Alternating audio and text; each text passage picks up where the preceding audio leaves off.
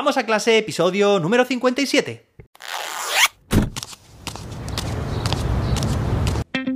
Soy José David, maestro, formador de docentes y creador de contenidos. En este podcast te cuento reflexiones, aprendizajes y recomendaciones mientras voy a clase para que tú también puedas mejorar la tuya. Hoy es martes, día 5 de abril de 2022. Hoy es el Día Internacional de la Conciencia, así que concienciémonos y promovamos en nuestro alumnado pues este espíritu de ser consciente, de, tener una, una, imagen clara de la situación real, de tener en mente cuáles son los objetivos de cada uno y actuar en consecuencia para conseguirlos. Y bueno, hoy tenemos un episodio muy interesante. Te voy a hablar de dos palabras, creer y crear están solo a una letra de distancia y lo que significa ese salto de creer a crear. Pero antes de nada, me gustaría recordarte que, bueno, pues que puedes mejorar tu competencia docente a través de mis cursos online en jose-david.com y que, bueno, que hay fantásticos descuentos en la web para que puedas hacerlos. Y bueno, ahora sí, vamos a analizar esta diferencia que hay entre estos dos infinitivos, uno de la primera, otro de la segunda conjugación, creer y crear. Son palabras muy similares, prácticamente homófonas, pero se diferencian muchísimo en su significado. Bueno, os voy a hablar de uno de mis... No, ¿qué va? Uno de mis no, mi autor de novelas favorito, que es Julio Verne. He devorado, bueno, pues decenas de sus obras. Me encantan las aventuras mezcladas con ciencia. Y bueno, conciencia, la palabra de hoy, ¿no? La conciencia. Y de despertar también la motivación y la curiosidad por aprender pues cosas que pasan a nuestro alrededor. Se aprende mucha geografía, se aprende mucha ciencia, de todo tipo, naturales y mucha matemática también, ciencias exactas, ciencias sociales, bueno, se aprende de todo con estas obras. Y Julio Verne tenía una frase que, bueno, que a mí me gusta mucho, que decía lo siguiente, dice, todo lo que una persona pueda imaginar, otras podrán hacerlo realidad.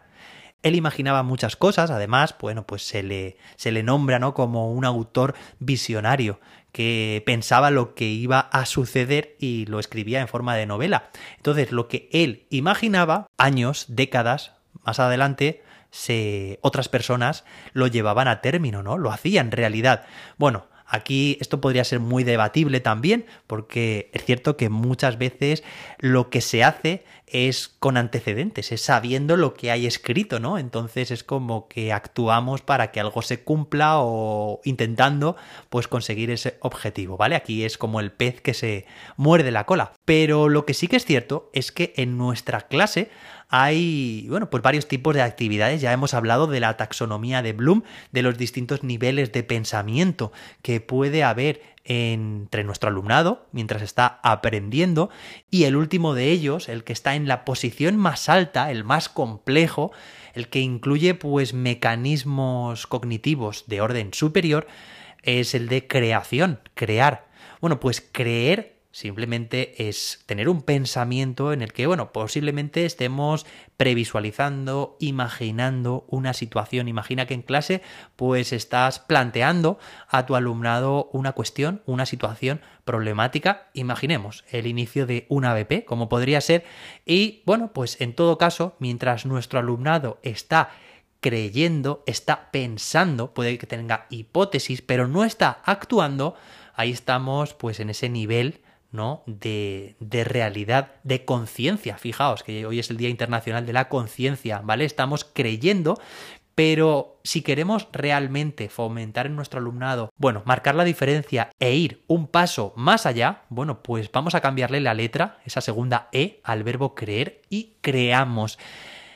Cuando creamos, estamos haciendo que algo que puede ser que se crea, bueno, pues vamos a ponerlo en práctica y vamos a ver si realmente esa hipótesis, vamos a contrastarla con la realidad, vamos a ver si funciona, vamos a ver si no, pero lo importante que es esta diferencia de que nuestro alumnado tenga la oportunidad en nuestras clases de crear y no solo de creer. Que sí, que lingüísticamente y esto es una casualidad, estamos solamente a una letra de distancia, pero a nivel de su significado, del significado que tiene respecto al aprendizaje de nuestro alumnado, pues esta diferencia está a años luz. De un verbo y del otro. Así que el mensaje de este, este, episodio es que fomentemos en nuestras clases la creación, que no solo nuestro alumnado se dedique, bueno, pues a hacer actividades de orden inferior, ¿no? De esa de memorización, esa comprensión, aplicación, sino que ascendamos en esa taxonomía de Bloom a la que ya dije en su momento que nos íbamos a referir en muchos episodios posteriores porque es de vital importancia, es una referencia en el diseño instruccional de las sesiones que tenemos, así que por favor, vamos a generar actividades de todo tipo, por supuesto, aquí no tenemos que prescindir de ninguna, pero siempre y cuando introduzcamos en nuestras sesiones actividades en las que el alumnado es un agente activo, está participando, está actuando, está creando, en definitiva, vamos a marcar la diferencia, porque realmente ahí ese aprendizaje estará llegando a su clímax, podríamos decir, ¿no? Será un aprendizaje mucho más significativo. Así que promovamos el verbo crear entre nuestro alumnado. Bueno, espero que esta reflexión de hoy lingüística y de aprendizaje también nos permita ser más conscientes de la realidad que tenemos en nuestra clase, de la potencia que tenemos, el poder que tenemos en nuestras clases a la hora de definirlas de una u otra forma. Espero que te haya resultado interesante y nos escuchamos mañana miércoles con más y mejor. Hasta entonces, que la innovación te acompañe.